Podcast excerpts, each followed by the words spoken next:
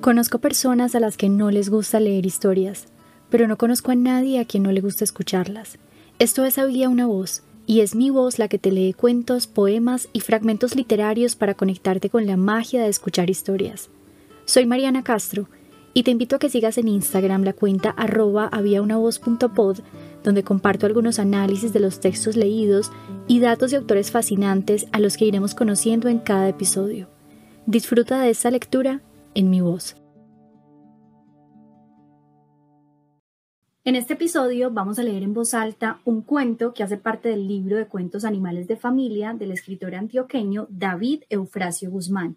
Este libro de cuentos fue publicado por la editorial Angosta, a quien agradecemos enormemente por habernos permitido grabar este episodio en homenaje al cuento y en homenaje a este grandioso libro que espero que ustedes, lectores oyentes, corran a buscar y a leer porque es fantástico y tiene mucha presencia animal.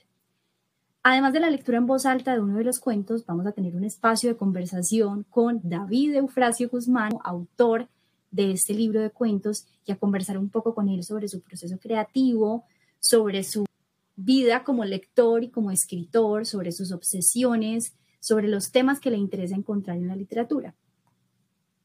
El cuento que vamos a leer se llama El amo de la puerta. El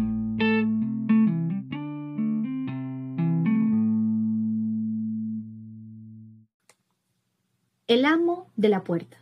Un cuento de David Eufrasio Guzmán.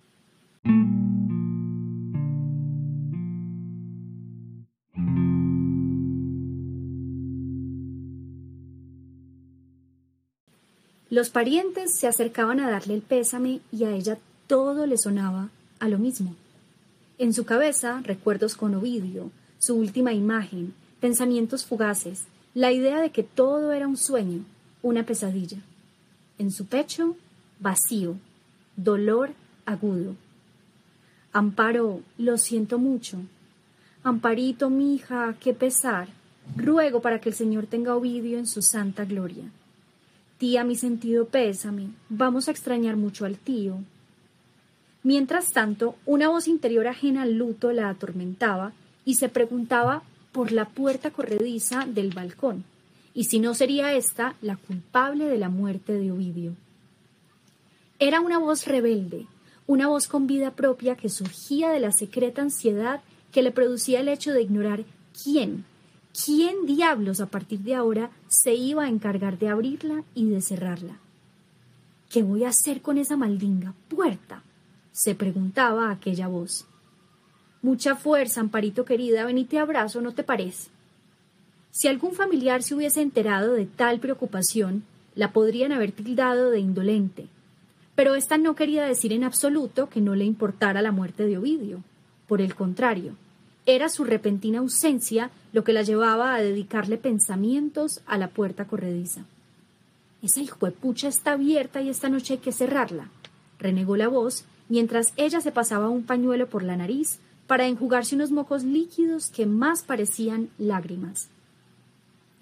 Enfrascarse en el tema de la puerta estaba lejos de ser una estratagema de la mente para ahuyentar la tristeza y la impresión de estar velando a su marido.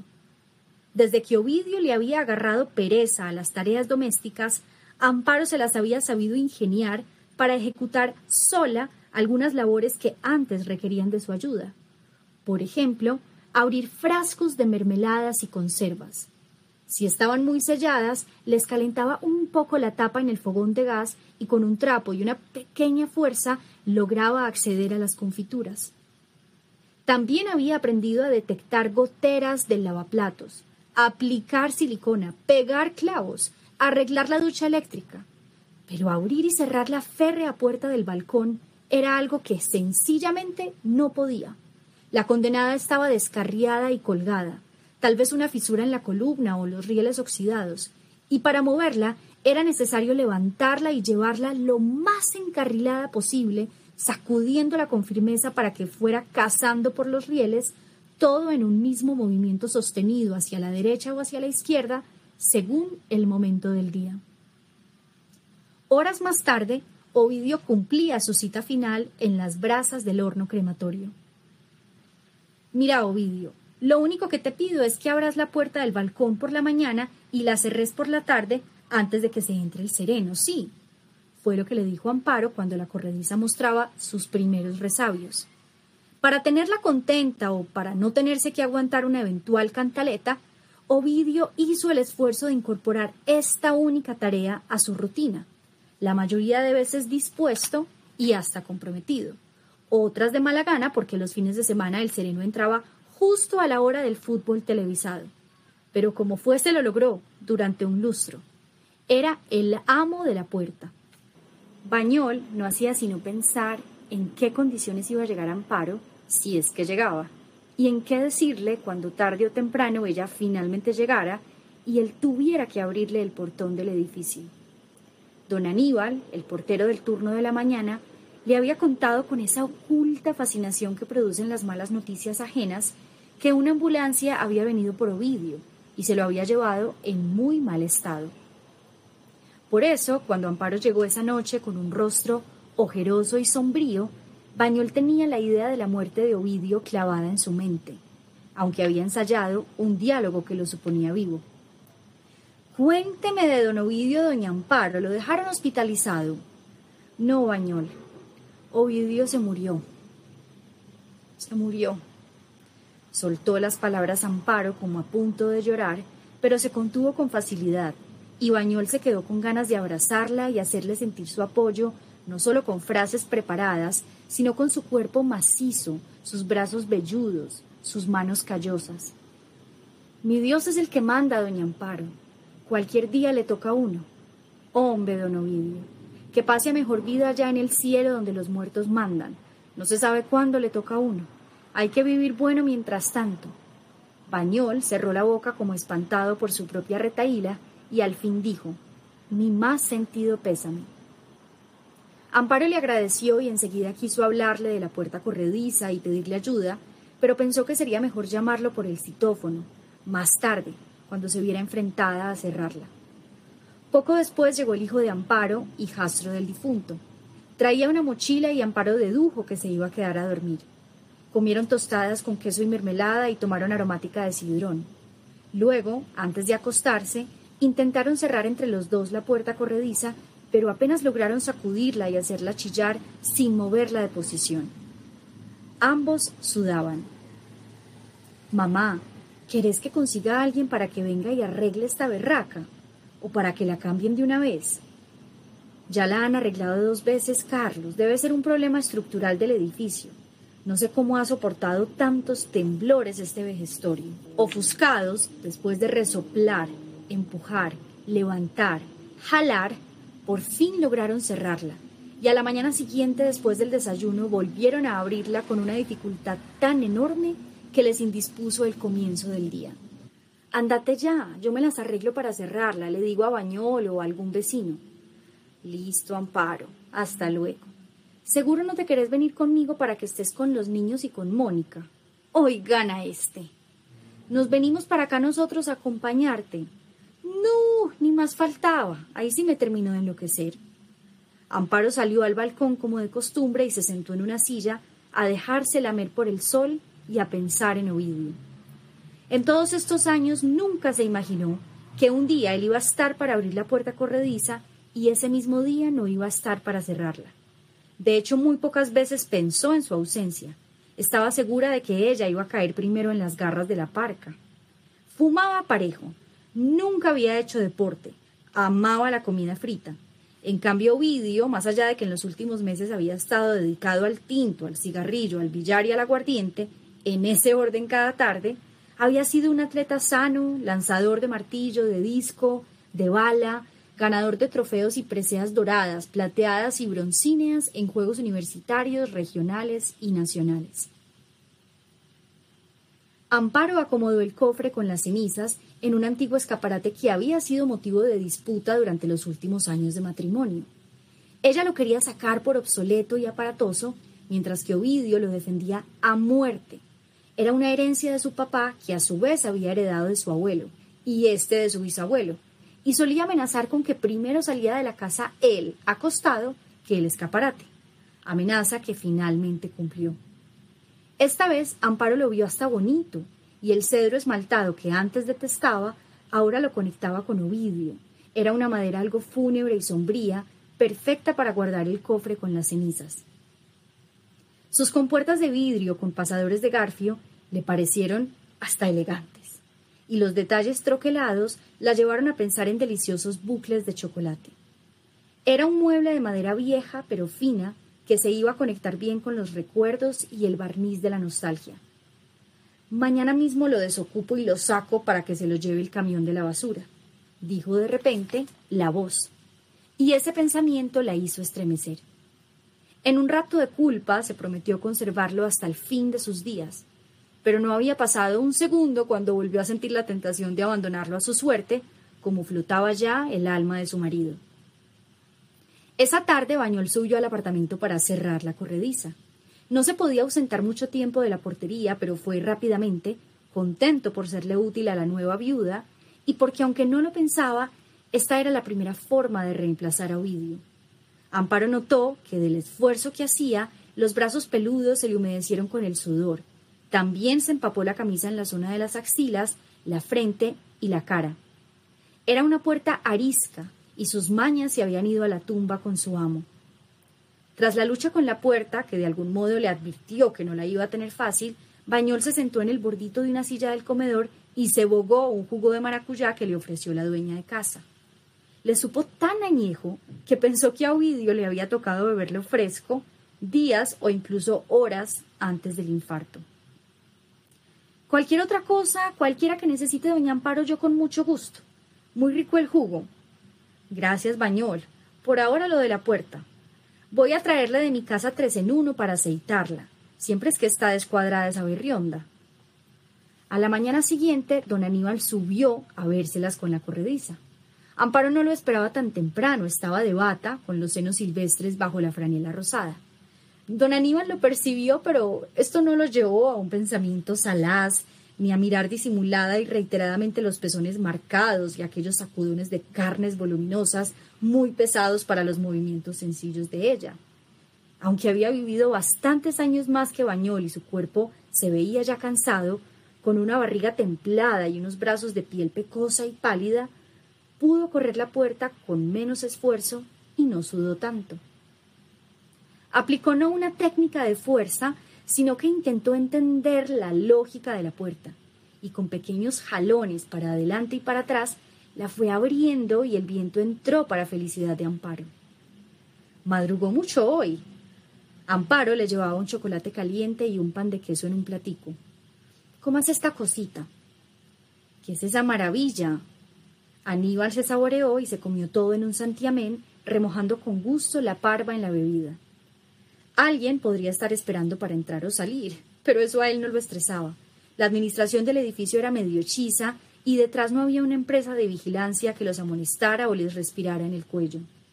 Durante varios días, don Aníbal y Bañol se encargaron de abrir y cerrar la corrediza en un ciclo que funcionaba sin contratiempos ni mayores novedades hasta que una tarde, pensando ya en la arepa con quesito y chocolate que Amparo le había empezado a ofrecer en lugar del jugo con galletas, Bañol hizo una fuerza mal hecha y sintió un aguijonazo en la espalda. Un poco terco, como para demostrar su valentía y compromiso, insistió en cumplir la misión, pero en el intento se terminó de dañar un par de vértebras. Aunque no se dejó incapacitar, no pudo seguir haciendo las fuerzas que la corrediza le exigía. Amparo pensó en su reemplazo, con don Aníbal solo podía contar en las mañanas, y no encontró a nadie, ni tampoco les quiso decir a los vecinos jóvenes del edificio, dos veinteañeros que se reían de Ovidio desde una vez que a él se le cayó un colchón que traía en el capacete del carro, un Renault 12 destartalado que pernoctaba en la oscuridad del garaje y también era motivo de sus burlas. Una madrugada, cuando Amparo ya había decidido dejar la puerta encallada a medio camino, lo que significaba que también ella se había abierto y estaba dispuesta a dejarse serenar por la vida, la despertó el amigable canto de un pajarito. Salió a la carrera del dormitorio y recorrió el techo con la mirada. Buscó sobre el escaparate donde estaban las cenizas, encima de la nevera. El azul del cielo apenas nacía y a lo lejos se sentían los primeros susurros de buses y autos. De pronto, el canto se levantó del suelo. Amparo miró y allí estaba quietecito, un perico australiano blanco y azul con visos negros en el lomo y amarillo el pico. A juzgar por su posición venía de entrar a pie por la corrediza del balcón. ¿De dónde saliste, pillín? le preguntó, y el perico respondió con un silbido entre alegre y desesperado, y Amparo dedujo que no era la primera vez que el animal se comunicaba con un ser humano. Lejos de fantasear románticamente con que era la reencarnación de Ovidio o un enviado de éste, pensó que debía pertenecer a algún vecino y le avisó a don Aníbal, pero éste le dijo que de ningún apartamento habían denunciado la fuga del ave. De pronto se voló de algún edificio de por aquí. Es una señal de buena suerte, señor Amparo. El perico levantó vuelo y se posó sobre la mesa del comedor.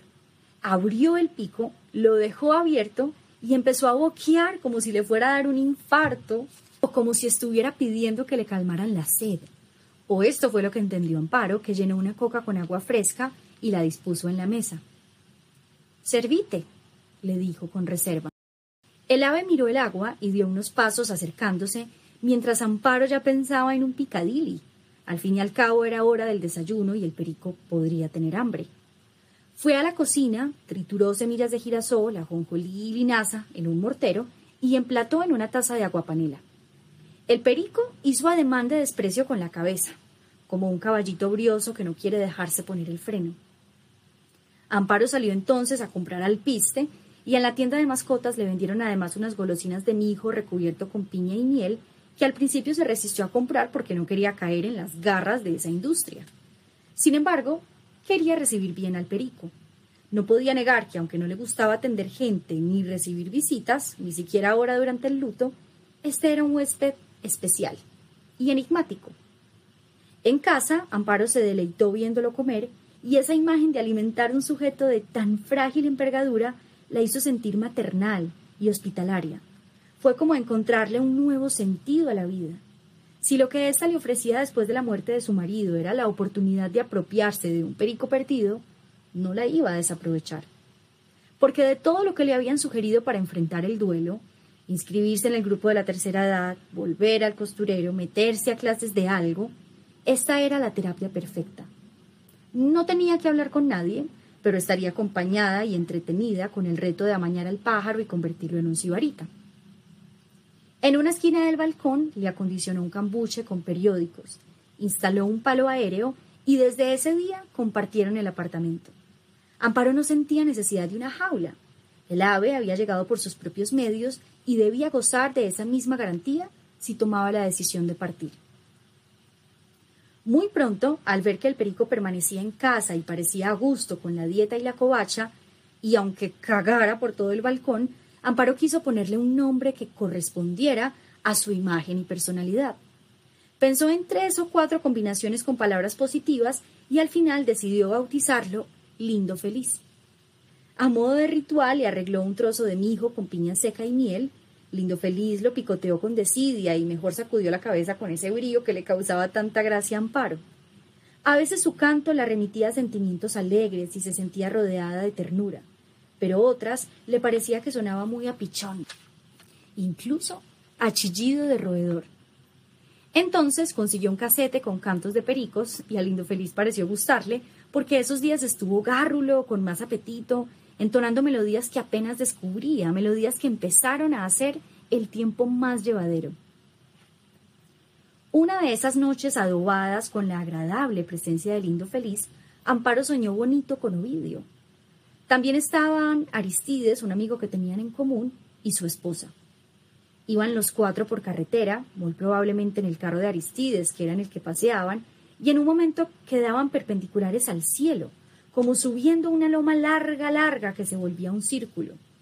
Después de mucha adrenalina por avanzar en esa posición, con las cabezas colgando, llegaban a una especie de pueblito paisa en la nieve o en las nubes. Aristides llevaba en hombros a Ovidio, que en el sueño estaba reducido de tamaño. En una especie de plazuela los esperaba una fila de caballos enjalmados que golpeaban los cascos contra el empedrado y sacudían las crines. Una gente, al parecer los jinetes, salían de una tienda y aplaudían y hacían algarabía con diferentes instrumentos, como recibiéndolos con música. Luego aparecía Ovidio en tamaño real, se abrazaban, Amparo lloraba mucho, se empapaba toda de lágrimas, pero su llanto de repente se hacía cada vez más cantarín, sibilante, aterrador si se quiere.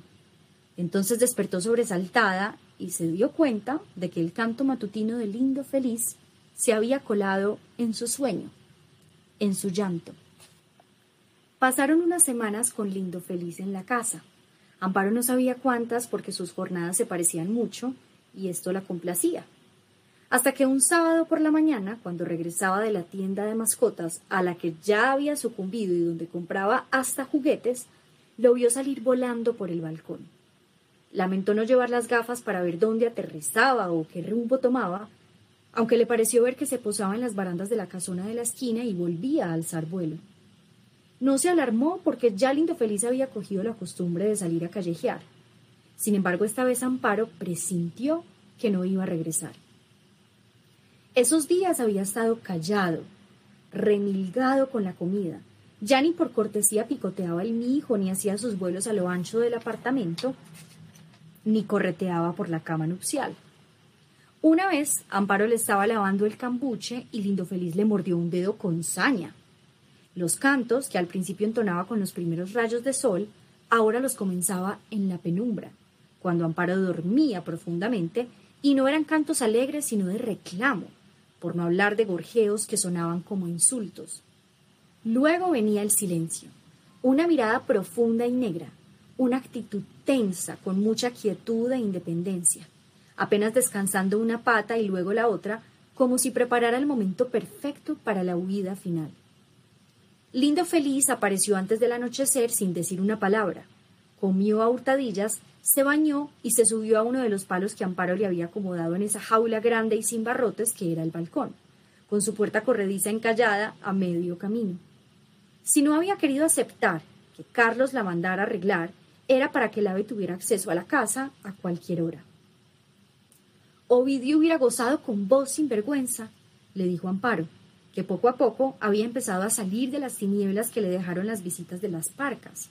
Los dejos de tristeza y el importaculismo le habían dado paso a un pensar más nítido y a una actitud un poco resignada, pero también de agradecimiento y ganas de vivir. Adoptar y convivir con Lindo Feliz le había ayudado a despejar la mente.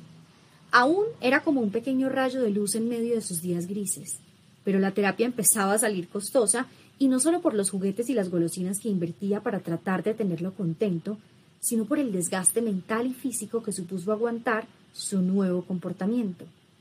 Según les contaba Amparo a sus parientes, Lindo Feliz no la dejaba dormir. Si antes la despertaba con su letanía cantarina desde el balcón, ahora casi que le metía el pico en el caracol de la oreja, como si quisiera sacar de allí un molusco de cera. Otras veces Amparo abría el ojo y Lindo Feliz estaba parado sobre la almohada, mirándola fijamente. Ella se sobresaltaba y le mandaba un manotazo por reflejo que lo hacía brincar con las alas abiertas. Lo que más le atormentaba era que no podía asegurar que el perico no hubiera pasado la noche con ella. Después se negaba a comer, despreciaba las golosinas, las frutas, cagaba la bañera, se iba de la casa y regresaba cada vez más neurótico. Si Bañolo o don Aníbal subían a algo, venían los shows cantaletosos y estridentes y por ningún motivo se dejaba ver o tocar. El veterinario, al verlo bien de salud y confirmar que era un macho, dijo que podía ser el estado de ánimo. Amparo pensó entonces en conseguir otro perico para que se hicieran compañía, pero se demoró más ella en tener la idea que Lindo Feliz en quitarle las ganas. Volaba hasta el comedor e interrumpía sus almuerzos dejando caer pequeñas plastas líquidas en la mesa. Exigía dormir con la luz del balcón encendida y solo una manta le gustaba, una roja cuadros que Ovidio se robó una vez de un avión. Ojalá no vuelva nunca este mamarracho de plumas, dijo de pronto la voz. La verdad es que Amparo no entendía por qué, si estaba tan aburrido e inconforme, no se iba para siempre. Le había llevado los caprichos, le tenía jaula además del balcón por si era eso lo que extrañaba. Pero nada lo satisfacía, nada le quitaba el mal genio. Además del egoísmo, de que no dejara comer ni dormir, de exigir atenciones que luego subvaloraba, Amparo empezó a temerle. La mordía con violencia mientras le servía en algo o de repente la sobrevolaba como atacándola, y ni hablar de la forma penetrante como la miraba, con leves giros de la cabeza. El ave se pasaba vigilándola sin decir palabra, en lugar de hacer su vida. Otra cosa que le chocaba a Amparo era que en los momentos de más locura volaba hasta la parte alta del escaparate y se paseaba entre los trofeos y el cofre sagrado que contenía el material particulado que ahora era Ovidio. Ella no tenía problema con eso, pero Lindo Feliz aleteaba, chillaba y le hacía creer que se había precipitado por el intersticio oscuro y estrecho que había entre la espalda del escaparate y la pared. Y a ella, presa del engaño, le ofuscaba no alcanzar con la vista ni llegar con las manos a esa esquina para socorrerlo o bajarlo. Se hacía inalcanzable.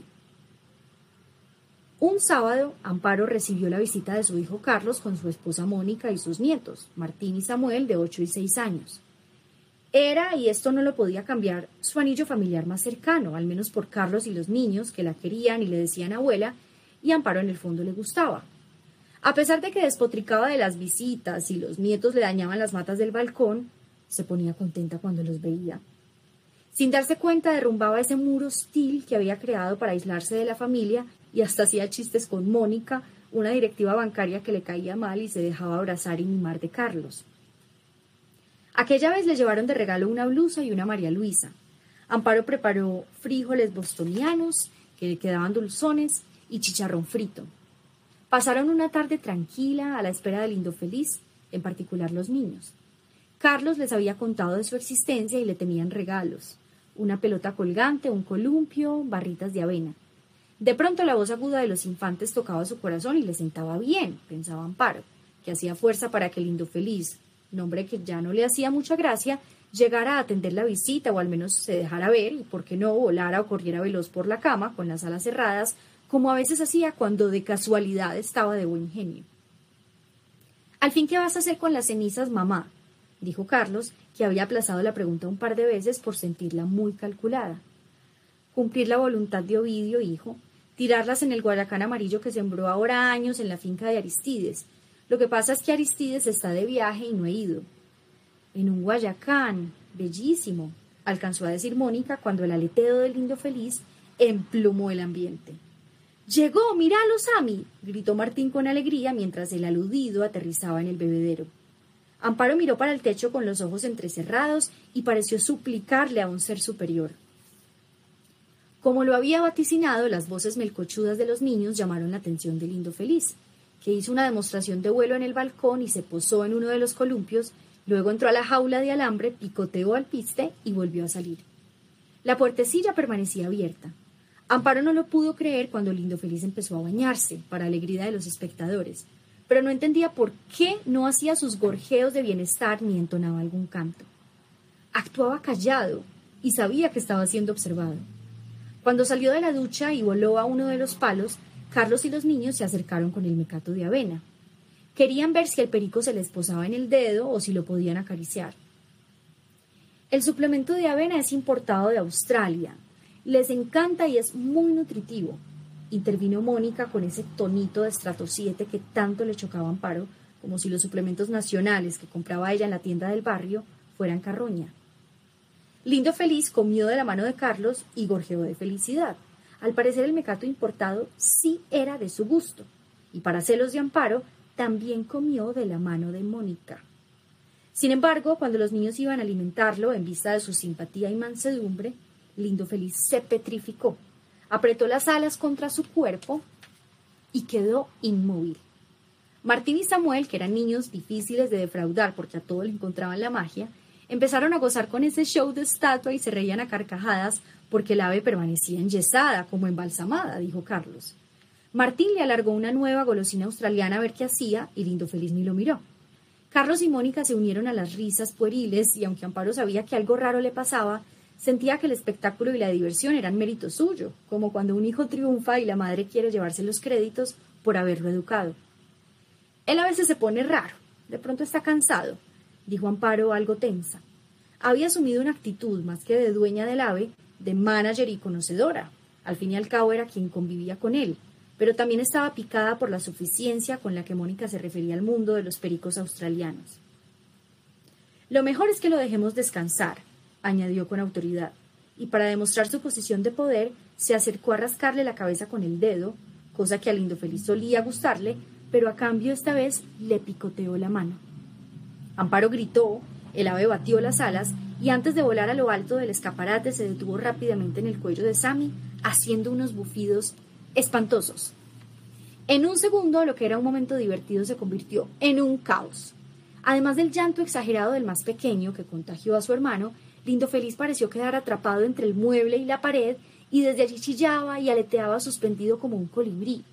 Asustada por la suerte del animal, Mónica le gritó a Carlos para que moviera el escaparate, pero Amparo se interpuso y llamó a la calma, una calma que los demás no entendían. Mónica intentó entonces correr el mueble por sus propios medios y el cofre con las cenizas y los trofeos temblaron.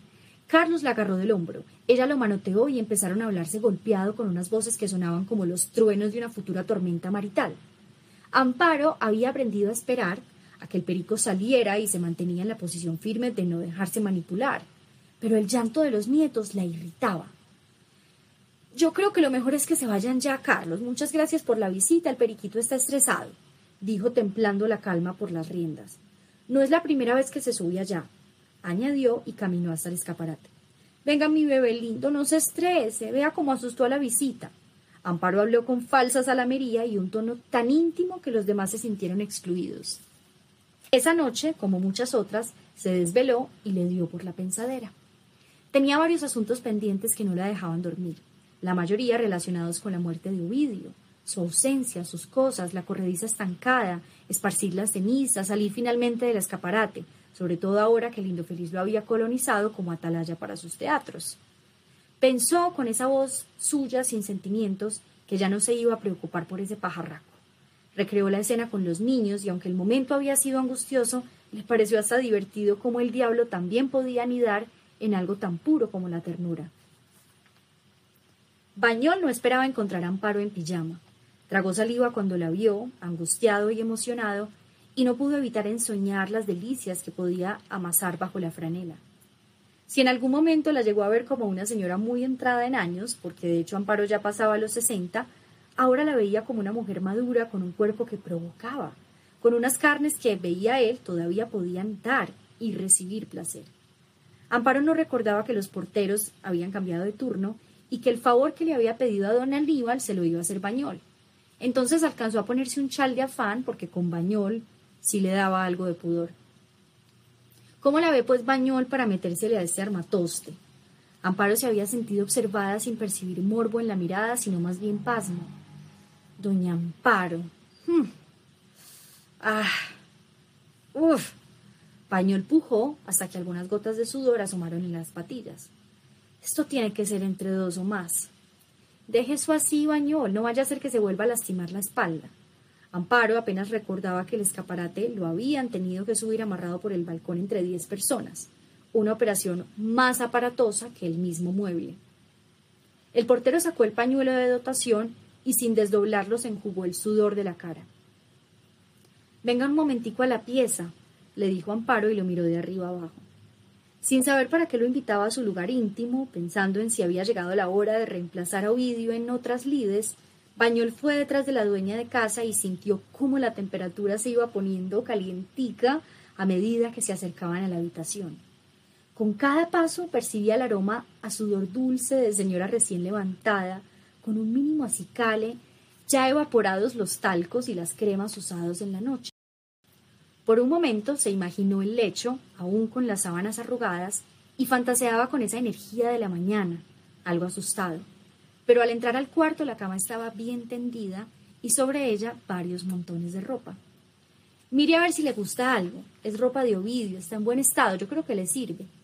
Bañol eligió feliz algunas camisas de cuadros que Ovidio se ponía para ir a fincas, pantalones deportivos, una chaqueta y hasta calcetines. Mientras tanto elogiaba al difunto, que tenía muy buen gusto, que tal cosa, y entre tema y tema fue llegando a donde quería.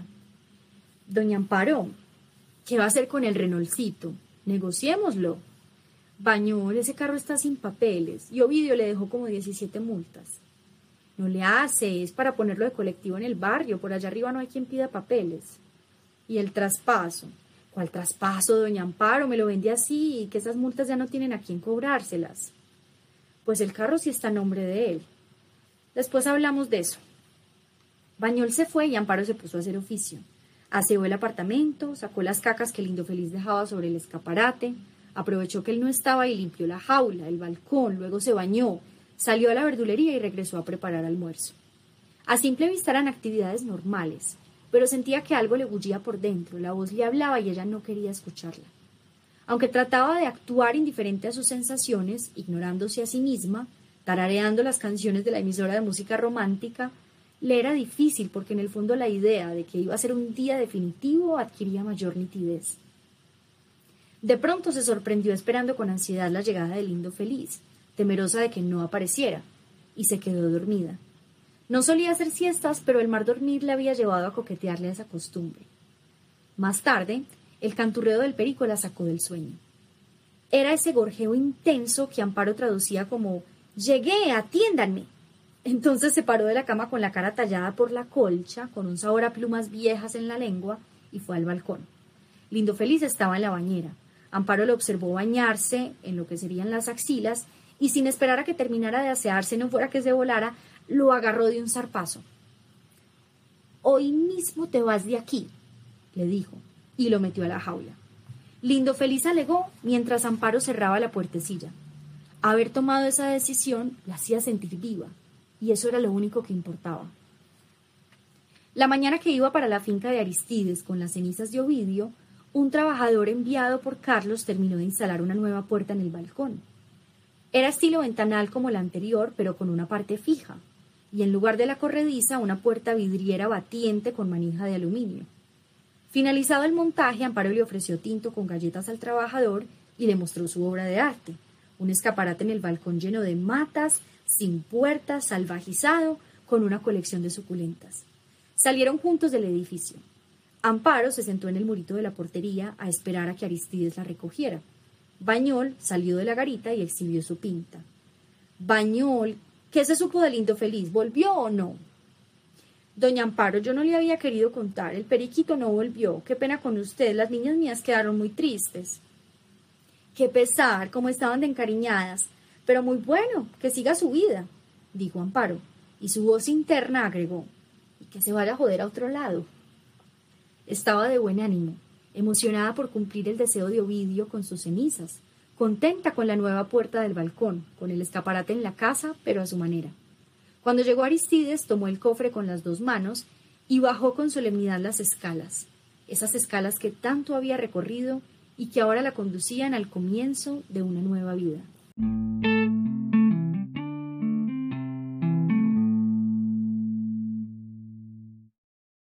Lectores oyentes, estamos con David Eufrasio Guzmán, varios libros publicados.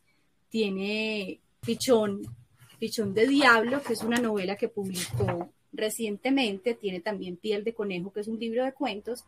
Y este último libro de cuentos, que es el que nos convoca a esta conversación, es Animales de Familia, publicado por la editorial Angosta, que aprovechamos para darle el agradecimiento a la editorial Angosta por permitirnos grabar este episodio. David, bienvenido. Muchas gracias, Mariana. Qué, alegría estar aquí en el podcast. ya lo conocía, entonces es, muy emocionante, pues, como ya estar acá. Gracias por la invitación y saludo a los que nos escuchan.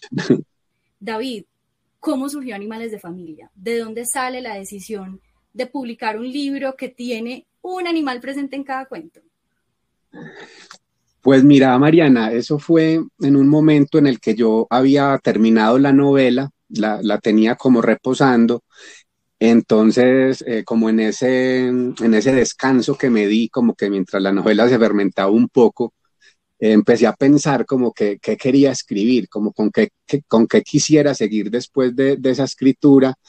Y me acordé que tenía un par de cuentos. Uno era un cuento em, en el que un gato se empezaba a meter a una casa como a, a asustar allá a los habitantes de la casa y a pelear con los gatos de la casa y el otro era de una vaca que, se metía en un partido de fútbol eran cuentos pues que tenía como de una manera muy incipiente escritos, o sea, como las ideas, como, como algunas frases, algunas anotaciones.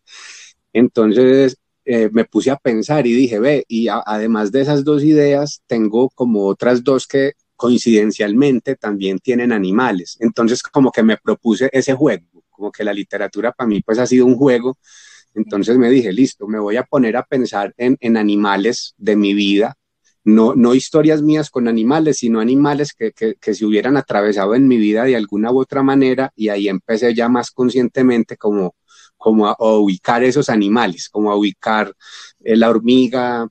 Fueron llegando pues a medida que pasaban los meses, entonces yo iba tomando notas sin saber muy bien qué historia había detrás de ese animal o qué emociones o qué sensaciones o cómo ese animal se relacionaba con mi vida entonces, en eso consistió el trabajo, como que ya coger cada animal y empezar a pensar, empezar a, a escribir, porque eh, muchos de mis cuentos se desarrollan a través de la escritura, o sea, no tengo pues como, como un modelo establecido o, no es que haga una escaleta o que defina como eh, los puntos de giro, qué sé yo, sino que eh, dependiendo de cada historia, de cada cuento, en unos es un personaje que, que me palpita, que, que, quiere como crecer, en otros es una situación que, va como agarrando fuerza, en otro es una imagen, por ejemplo, que yo empiezo a trabajar sobre esa imagen.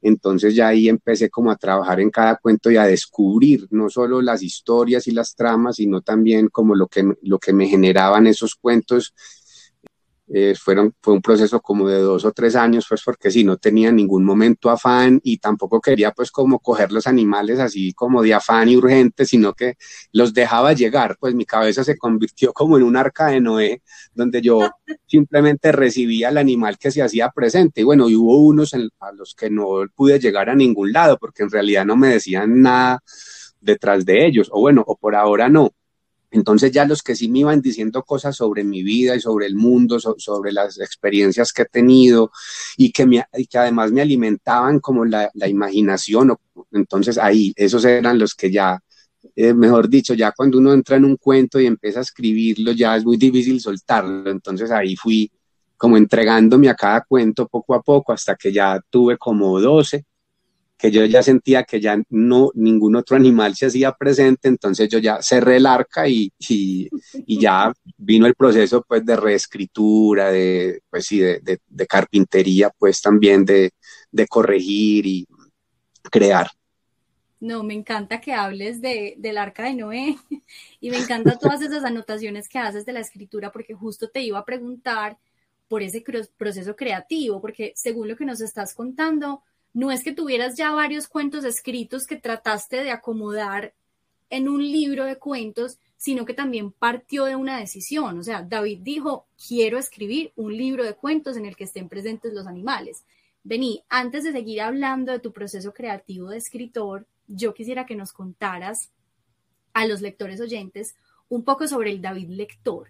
¿Qué le interesa leer a David? ¿Qué le gusta encontrar particularmente en un libro de cuentos? Pues ve, a mí el género del cuento, pues es uno de los que más me gusta. En realidad la ficción, pues, o sea, soy un apasionado, pues, como de, de la ficción, o sea, de la, no importa si es autoficción o, o si es autobiográfico o no, pero me gusta eh, agarrar un libro de cuentos y, y, que, y que me atrape la historia, o sea, me gustan las buenas historias. Eh, por ejemplo, a veces he tenido problemas con, con textos que se dicen cuentos, pero, pero que transitan por otros géneros y, y, sí, está bien, pero me parece que a veces, eh, no sé, el cuento me parece que sí necesita cierta atención e intensidad, eh, cierto manejo del lenguaje. Eh, entonces me gusta el cuento que, que, de verdad es un cuento, pero que también tiene pues la posibilidad de experimentar ahí el escritor o la escritora, de también de mirar críticamente su vida. Me gustan esos cuentos en los que el autor pues eh, piensa en su vida, reflexiona y hace, y hace como una crítica indirecta.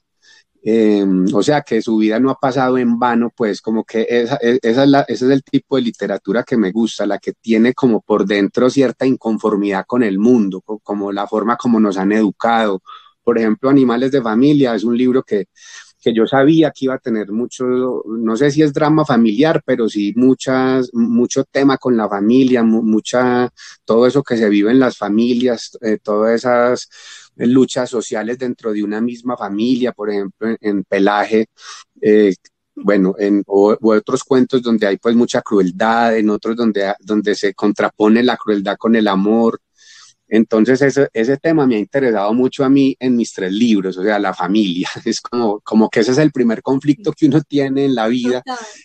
Entonces, entonces a mí me gusta, sí, un buen libro me parece ese, el libro que, que, que me atrapa, eh, que me hace, pues, que me hace enojar o que me incomoda o que me hace reír, pues valoro mucho, pues, el humor, la ironía, eh, la inteligencia, las nuevas ideas. En, última, ¿sabes qué es lo que más me interesa a mí cuando leo? La voz, la voz que, que narra. O sea, si esa voz es una voz potente, una voz que, que, pues, que me atrapa, si no sea con una historia, sino como la forma como está escribiendo, ya con eso yo, para mí es suficiente puede estarme contando una bobada o una cosa, un drama súper grave y, y, me, y me tiene ahí por, por cómo maneja el lenguaje. Por... Sabes que vos me gustó muchísimo de los cuentos de animales de familia. Bueno, muchas porque sí es verdad, o sea, se nota que te interesa mucho el uso del lenguaje porque en el libro vemos distintos cuentos que son narrados en primera persona o que incluso eh, utilizan expresiones como muy propias de cada personaje que construyes, me llamó mucho la atención la voz del primer cuento, Domingos. Contanos un poquito de esa voz, cómo llegaste a esa voz que además es de una mujer, o sea, cómo, cómo es el proceso creativo de ser fiel dentro de la ficción, obviamente, pero ser fiel a una voz tan distinta eh, a la voz que puede tener David Eufrasio. Pues eh, ves que a mí me, yo pasé muchos, muchos años de mi infancia con, con empleadas domésticas, porque mi mamá viajaba mucho, entonces, entonces yo prácticamente me crié, me crié con empleadas del servicio, especialmente con una pues que duró muchos años y entonces yo quería, desde hace rato yo quería explorar como esa voz de, de, una empleada, de una, de una empleada pues de casa, ¿cierto? Entonces, en este cuento se dio como esa oportunidad porque el, animal de ese cuento es un mico, pero la, historia no estaba muy clara. Yo solo tenía ese personaje y bueno, eh, se fueron juntando como las, los elementos de ese cuento eh, entonces, entonces sí, yo dije, este es el cuento que puede narrar esta empleada. Entonces empecé como a explorar esa voz, a, escribir ensayo y error, a, escribir incluso cosas que no tenían que ver con el cuento, pero para escuchar esa, ese personaje y lo fui creando. Y cuando empecé y escribí el primer fragmento de lo que ella narra, yo, yo me dije, mm, yo creo que aquí es bueno que entre eh, el niño que ella está cuidando a complementar la historia desde su punto de vista. Eso fue algo que surgió, eh, que yo no tenía presupuestado y surgió ahí eh, como en caliente, pues en, pleno proceso de escritura, entonces ensayé, entonces la empecé a, a meter de a poquitos y me funcionó perfecto. O sea, me parecía que era un cuento que quedaba muy bien narrado entre la empleada y el niño en una ausencia de la mamá. Bueno, y ahí hay un personaje pues que, que es el que transporta al niño al colegio y bueno, pasa algo trágico con esa persona, entonces es, todo alrededor como de, de, un asesinato pues y de, a mí me gusta mucho el absurdo, pues creo que mis tres libros están atravesados por el absurdo familiar y, y este es uno de esos cuentos que, que lo detona como, como algo absurdo que, que, se le ocurre al papá de la criatura del niño y es ir a un restaurante que, que a donde pasó una tragedia como a ver un animal que tienen allá. Entonces, de, eh, como esa ocurrencia, como que una simple ocurrencia de comedor se convierte en el cuento. Entonces me, me gustan mucho como, como esos detonantes que, que, parten del absurdo o de un malentendido y que lo que le permiten a uno es como profundizar en, en sí, en, en la condición humana, pues que, que, la condición humana suena como a un lugar común, pero cuando hablo de, pues o cuando uno habla de condición humana, creo que habla es como de los miedos que uno tiene, eh, sí, de, de los solidarios que podemos ser, traumas, exacto traumas que le ha dejado la ciudad o la familia o, o, los amigos. Entonces, todo eso es lo que a mí me ha interesado, muy enfocado en la familia. Entonces, esa es la historia como de ese cuento. Sí, y a ver, y hablemos también un poquito de El amo de la puerta, que es el cuento que leímos en voz alta. Ese cuento tiene presente un animal muy particular, que además es maravilloso el nombre que le pusiste al animal, lindo, feliz.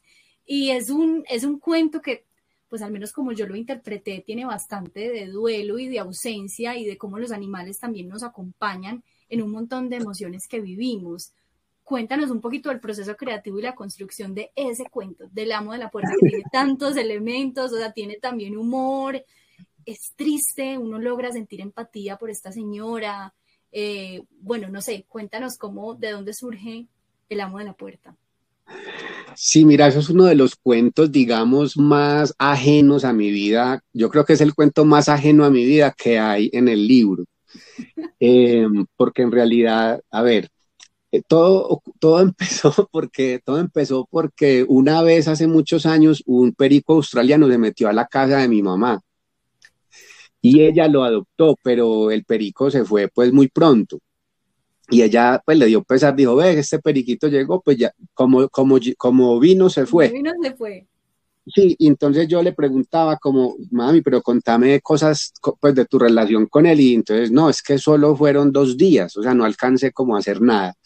Y eso fue hace muchos años, muchos. Entonces, eso me quedó a mí ahí. Ay, ella lo, ella lo bautizó así, Lindo Feliz. Ay, se llamaba Lindo Feliz. Sí, eh, entonces yo quedé con Lindo Feliz en la cabeza, pero en realidad ahí detrás no había ninguna historia. Pues nada, una anécdota simplemente que a mí no me daba para, para convertir eso en un cuento. Entonces ahora que estaba yo con el arca de Noé abierta, apareció es Lindo Feliz, y, pero entonces yo dije, bueno, tengo que entonces ver con qué otras cosas se relaciona la entrada de, de este perico y Mariana, la verdad es que yo empecé a escribir, o sea, pensé en ese personaje, no sé qué me había pasado por esos días, tal vez un tío que se murió, entonces yo tenía ahí lo de una tía viuda como, como medio cercano, entonces me parecía que podía ir por ahí, como que, como que una, como que una señora a la que se le muere el marido y, y de pronto el perico entra, pues no a reemplazar el marido, pues, pero sí como a abrir una nueva puerta en, su vida, pues como, como una oportunidad, pues como de, de pasar el duelo. Y bueno, ese es el cuento más extenso del libro, porque sí, yo lo sentí finalmente como una mini novela, porque, porque entonces Amparo, que es el personaje, la señora, ya se sentona, creo, ella se relaciona de una manera con los porteros, por ejemplo, pero tiene como una relación muy eh, como muy tensa con el hijo y con la esposa del hijo y con incluso con los nietos. Entonces, entonces me, me, me, gustó mucho pues como, como, como esa, esa faceta, esas facetas de, de ese personaje, como que podía podía desarrollar pues como, como esa tensión que me gusta a mí en, las relaciones familiares y al mismo tiempo pues como enfrentarse a un perico, pues que en el cuento mismo lo dice, o sea, hasta el diablo puede anidar en algo tan tierno como un perico australiano, porque allá pues esa convivencia con el perico pues no, no es color de rosa, bueno, al principio sí, pero ya luego em, empiezan a tener problemas.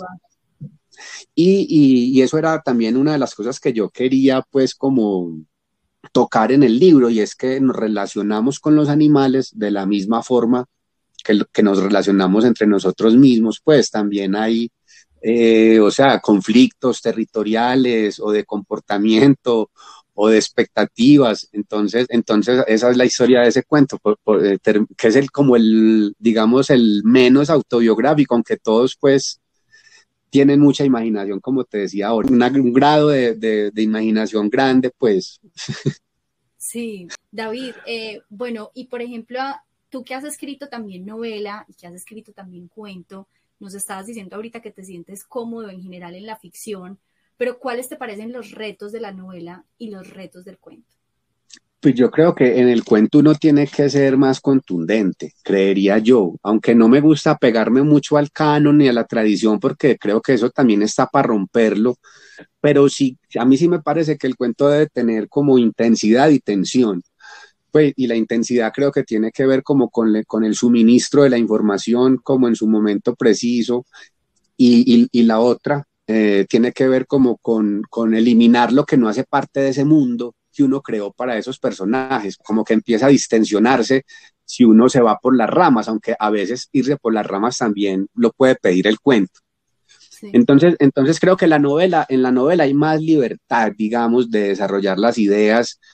Y, en el, como creo que Cortázar era el que hablaba del knockout, ¿no? Que, que, el, que el cuento gana por, por knockout y, y, y la novela como por decisión. El cuento es como un golpe, aunque aunque a mí me ha gustado mucho y en piel de conejo hay por ahí mínimo dos cuentos largos que, que, los lectores me han dicho, me sentí leyendo como una mini novela, pues. Entonces es un género que también me gusta, como, como, como el cuento largo. Okay, eh, y, la, y, la, novela, pues he escrito solo una novela que, que es sobre un funcionario público que, que, tiene como alma de artista, pero queda, queda atrapado en el mundo de la burocracia, en la Medellín de principios de este siglo, y, ahí sí, yo quería hacer como una novela, pues que hablara de Medellín, que hablara de un montón de temas, del amor, de la enfermedad, de la muerte. Entonces creo que la novela permite eso, como hablar de un montón de temas. David, otras cositas que alcancé a notar en el libro de cuentos, pero ya tú me dirás si estoy equivocada o si no están ahí, pero yo noté cierta exploración de la figura paterna y de la masculinidad también. O sea, me pareció que tú te metiste como en esa relación padre-hijo en algunos cuentos y también en el de las burras, que es fantástico, pues exploraste un tema de la masculinidad, las exigencias de la masculinidad. Contanos un poquito de eso, o sea, si está presente, fue algo inconsciente, fue algo consciente y decidido. Mira, lo que pasa es que yo crecí también en una familia muy numerosa, típica antioqueña, muy machista. O sea, recibí como muchas presiones de mis primos y de mis tíos en la infancia y eso, y esas historias y esa sensación y esa rabiecita a mí como que me, afloraba cuando empezaba a escribir. De hecho, Piel de Conejo, Piel de Conejo es un, es un, son 10 cuentos que narra un mismo personaje y en realidad los cuentos hablan sobre eso, sobre el paso de la infancia a la adolescencia y el despertar y el despertar sexual en una familia machista. Eh, eh, sobre eso prácticamente es piel de conejo. Entonces, mira que sí es un tema que me ha interesado mucho. En la novela creo que también hay algunos trazos sobre eso y en, y en este libro pues hay menos presencia, pero en ese cuento de Parar en los Matorrales, el personaje que narra el cuento lo, se va como con el novio de la mamá para la costa, bueno, y allá vos sabes que la costa pues tiene como otros ritos, otros rituales, eso es como otro mundo. Entonces, y, bueno, creo que no es un secreto para nadie, pues como ese mito de la zoofilia, que no es tan mito, con las burras, y entonces yo quería pues y como someter ese personaje a un cambio de mundo total. Entonces, entonces bueno, ahí sí es algo consciente pues. David, eh, en Había una voz buscamos hacerle un homenaje al género del cuento, que a veces es un género un poco olvidado, relegado por las editoriales, por las librerías, la gente casi no lee cuentos, pero en Había una voz buscamos pues hacer episodios especialmente de cuento. Entonces, a raíz de eso te quisiera preguntar qué recomendaciones tendrías para las personas que están escuchando el episodio de cómo acercarse a los cuentos, cómo leer cuentos y cómo escribir cuentos, cómo ser un lector y un escritor de cuentos. Pues no, leyendo, o sea, yo creo que eso es lo básico, o sea, hay que eh, tener pues como la mente abierta para leer cuento y lo mismo para leer pues cualquier ensayo o poesía, creo que es estar como abierto al género, eh, abierto a una nueva voz que te va a contar algo, eh, y yo creo que en la medida en que uno lee va generando pues como empatía hacia el mundo, hacia, hacia los horrores del mundo. Entonces, sí, yo creo que lo primero es que debe haber pues un deseo de, leer, o sea, tener un, el norte del placer, pues como que leer por placer y ya a partir de ahí se puede estudiar, se, puede analizar cómo se estructura un cuento o cómo se construyó esta voz. Eh, o esta trama tan arrevesada y que funciona de bien, o mira este cuento que no cuenta absolutamente nada y es espectacular, que son de pronto los cuentos que a veces hace Carver que uno dice, aquí no está pasando nada, pero estoy feliz leyendo y pegado a este cuento, y al final uno se da cuenta de que es como un fragmento en la vida de unos personajes y no una gran situación o un gran acontecimiento. Entonces, estar abierto y para escribir, pues yo creo que pues, después de leer mucho, bueno, tener algo que decir y que ese algo que decir se adapte como, como a la posibilidad del cuento, porque hay otras cosas que creo que pueden surgir mejor hasta con la poesía o, temas que mejor abordarlos como con, la idea de una novela o, un ensayo. Muchas gracias por todas esas recomendaciones que nos haces, por esta conversación, eh, por regalarnos tu tiempo para conversar de literatura y de tu proceso creativo del libro de Animales de Familia. Felicitaciones por este libro. Felicitaciones también a la editorial Angosta porque pues, es espectacular la edición y todas las hormiguitas. Y toda la portada de Animales de Familia. Entonces, David, muchísimas gracias por conversar conmigo. No, gracias a vos, qué rica conversa. Eh, te agradezco mucho pues por la invitación y para adelante con el podcast, que está muy bacano y qué bueno que, que le hagan pues como fuerza al cuento, porque es verdad lo que decías ahora, o sea, a veces las editoriales de pronto, ah, cuento, no, como que lo miran como si fuera un género menor y el cuento creo que es una delicia, pues leer cuentos, escribir cuentos y, y creo que un cuento bien contado puede tener mucha más profundidad que una novela o la misma, pues entonces, entonces sí, no hay que por debajearlo ni mirarlo pues por, por encima del hombro. Total.